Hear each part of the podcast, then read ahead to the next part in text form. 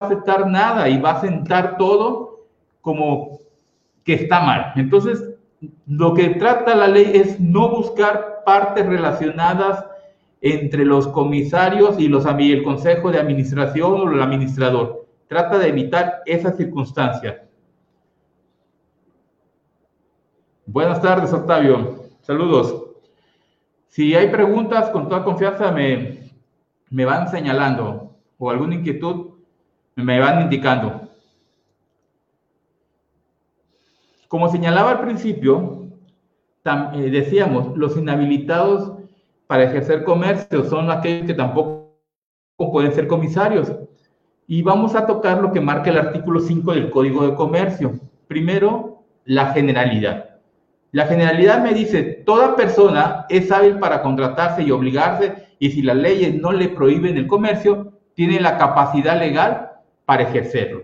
Entonces, cualquiera persona que es hábil para contratarse y obligarse y si la ley no le prohíbe el comercio, puede ejercer el comercio sin problema alguno. Esa es la generalidad.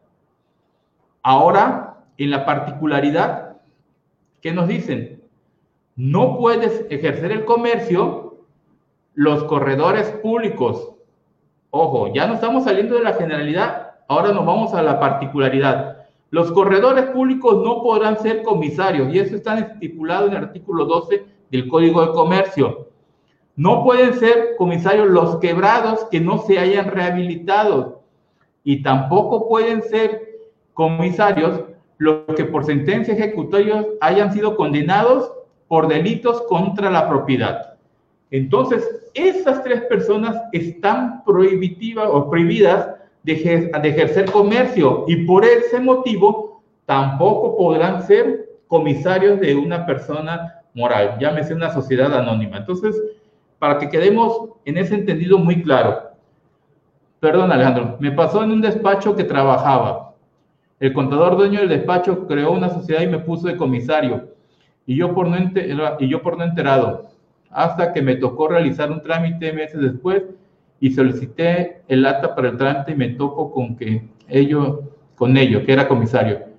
Yo sin saber, ni autorización me pidieron, ni como uno ni firma ni pide identificaciones, pues es más común que hagan esto. Totalmente de acuerdo, Alejandro, es lo que comentábamos al inicio, es algo que, que muchos vivimos, muchos pasamos, y simplemente porque a la hora que vamos con el notario, el notario pide un nombre y el primer nombre que se le viene a los socios es el nombre del contador, no sé por qué, pero es el primero que, que anotan. Y sucede que a veces ni por enterados estamos. Vuelvo a repetirte, cuando son empresas familiares, hay que quitarse la, la bronca. Si hoy todavía estás o tenías conocimiento o están en una empresa de esto, hay que levantar un acta, hacer un acta ante el administrador de la empresa y decirle, ¿sabes qué? Yo renuncio, yo no acepto este cargo porque no tenía conocimiento y no quiero este cargo, para dejar asentado el hecho y te den salida, porque si no, vuelvo a repetir, en una circunstancia de algún pleito de socios, nos vamos a dar cuenta posteriormente que podríamos tener una responsabilidad civil más que nada, y eso es un conflicto que te digo, a veces ignoramos, y el problema cuando lo tenemos ya es con asuntos legales y no vale la pena a veces arriesgarse. Aquí ese punto es clave porque es lo que a veces digo, pues somos comisario y todo, pero ¿qué, ¿qué tengo que hacer o qué hace el comisario? Y ahí vienen las facultades y obligaciones que tiene el comisario dentro de la sociedad. Y en este punto vamos a ir enumerándolas una por uno. Primer punto, vigilar la constitución y subsistencia de la garantía que exige el artículo 152 de la Ley de Sociedades Mercantiles informando las irregularidades. El artículo 152 de la Ley de Sociedades Mercantiles nos habla de una garantía que los estatutos del acta o la Asamblea General de Accionistas pueden, ojo, pueden solicitarle al administrador o a los gerentes para que garanticen su periodo de funciones que van a tener. Pero como les señalé, la palabra clave es podrán, pueden, O sea, no es una obligación que la soliciten y para no ser una obligación, simplemente el comisario tendrá que estar vigilando. Si está solicitándola, primero que se cumpla con la garantía por parte del administrador y los gerentes, que se cumpla con las garantías, que esto no tenga irregularidades y que no se pierda en un momento dado. Creo que luego las garantías tienen una periodicidad y que esto no vaya a vencerse y no se den cuenta y no se renueven, es ahí donde el comisario tiene que estar vigilando, porque si no, volvemos a repetir, acuérdense, el puesto del comisario es revocable, caería en una de las causales para ser revocable de su función. Otro punto, exigir a los administradores información mensual que incluya por lo menos estado de resultados y estado de situación financiera que con lo menos estamos hablando del estado de resultados y del balance general. Por lo menos mes con mes tendría que estar solicitándolo o le tendrían que estar proporcionando esa información al comisario para que el comisario a su vez esté revisando en una forma genérica la información cómo está fluyendo. Digo genérica porque ahorita se van a dar cuenta hasta dónde hasta dónde llega, pero es el punto importante. Tenemos que ver mes con mes, el administrador le tendrá que estar proporcionando su balance general y su estado de resultados. Realizar examen de las operaciones, documentación y registros y demás evidencias. Le puse ahí entre paréntesis vigilancia para poder rendir su dictamen. El comisario va a rendir un dictamen, ahorita lo vamos a tocar, pero para esto tiene que realizar una vigilancia y un examen de todas las operaciones, tanto documental y de registros, y todas las evidencias que se hacen dentro de la empresa. Como dicen, eso normalmente nosotros le llamamos auditoría. El, comisario tendría que estar auditando la información para poder dar su dictamen de cómo están procesando la información, cómo está fluyendo la información, si es veraz, si la información está cumpliendo con los lineamientos contables, si están cumpliendo y se están llevando los procesos. Pero cuando hemos visto realmente que se haga, muchas veces no se hace. O yo digo, la mayoría de las veces no se realiza. Entonces, ese es el punto importante que hay que tener en cuenta el comisario tendría que llegar hasta una auditoría para estar revisando la información antes de que se reúnan los socios en su asamblea ordinaria y pueda rendir su informe. Ese es el punto clave que yo le encuentro a esto. Otro, rendir anualmente a la Asamblea General de Accionistas un informe respecto a la veracidad, suficiencia y razonabilidad de la información presentada por el Consejo de Administración lo que le estaba comentando, sobre lo que yo analizo, reviso y audito, por llamarlo así, voy a tener que hacer un dictamen y ese dictamen lo tendré que presentar, pero con esta información. Ahorita le vamos a ver tres características que tiene que llevar el dictamen eh, importantes y que tienen que cumplir. Primera, tiene que llevar la opinión sobre si las políticas y criterios contables son los adecuados, los que le comentaba hace rato, que se esté cumpliendo con todos los procesos contables correctamente. Segundo, opinión sobre si los administradores están cumpliendo con esas políticas y procedimientos contables. Ya no solamente que se estén llevando, sino que los administradores cumplan con ellas.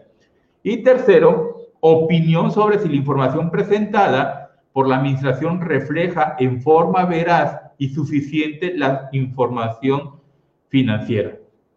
Entonces, señores, ahí nos vemos, ahí estamos con la información que tendrá que presentar al final del año en la asamblea ordinaria de accionistas el comisario tiene que presentar su dictamen cumpliendo con todos estos lineamientos y como yo le señalo, cuando en lo personal no me ha tocado ver algo que se haga así. Lo sé en la teoría, pero la realidad es complicada. La mayoría de las empresas no lo aplica. No lo hacen porque hay el compadrazgo, o sea, siempre hay el comisario es el cuate, el amigo, y es a veces el, conflicto que puede presentarse. Acuérdense que siempre hay, puede haber una problemática entre socios y ahí empiezan los problemas.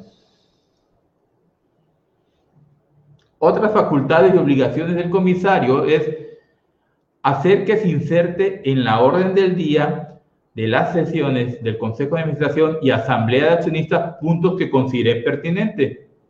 Si él tiene algún punto a considerar, si él tiene alguna denuncia, alguna demanda de los accionistas o alguna queja, él tendrá que hacer que se asiente en el orden del día para que se toque ese tema.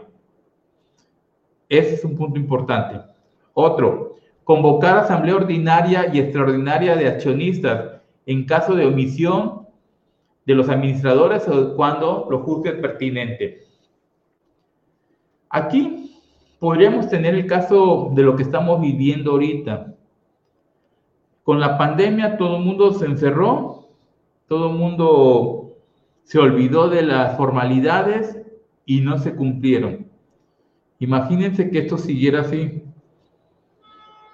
Cuando esto llega a la normalidad, el comisario puede solicitar que se haga la asamblea. Puede señalar, ¿sabes qué? Es el momento que se haga la asamblea, hubo circunstancias ajenas, hoy es el momento. Si hay algunas cosas que tengan la debida necesidad o urgencia, cosas raras, cosas que encontró y tenga que señalarlas, también lo puede, lo puede indicar en una junta en una asamblea extraordinaria. Esa tiene esa facultad, solicitar y convocar asambleas tanto ordinarias como extraordinarias.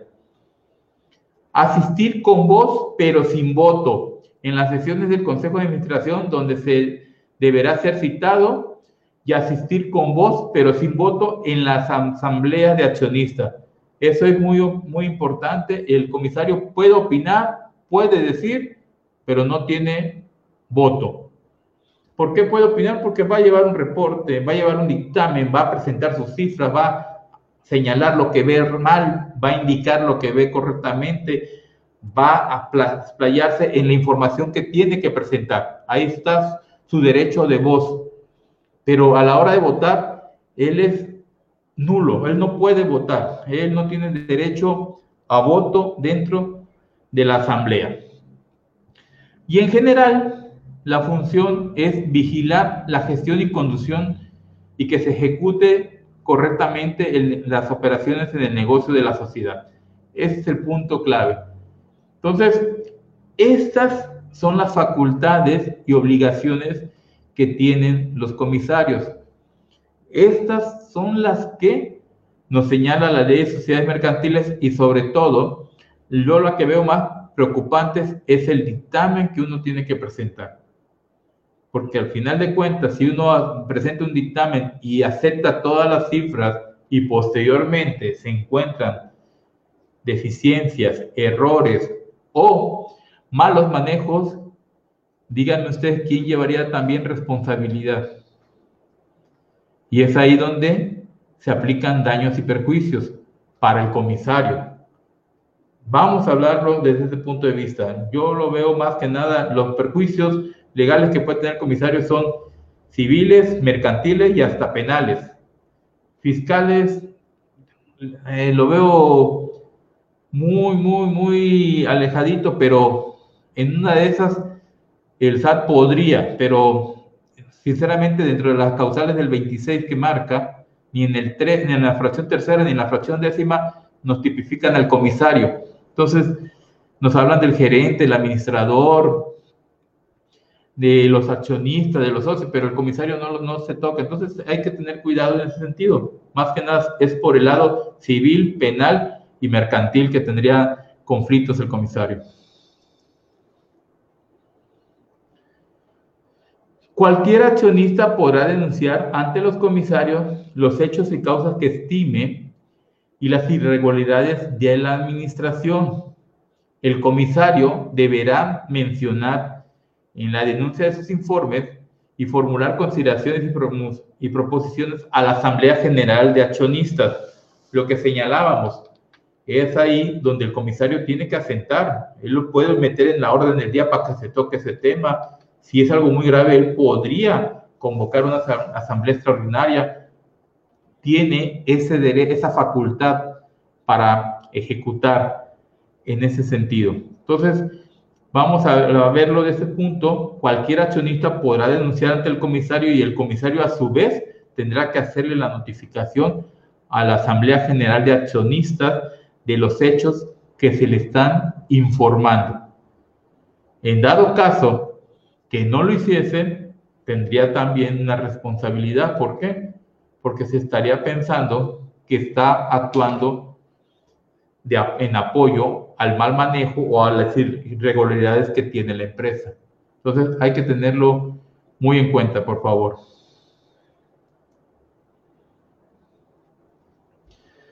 La falta de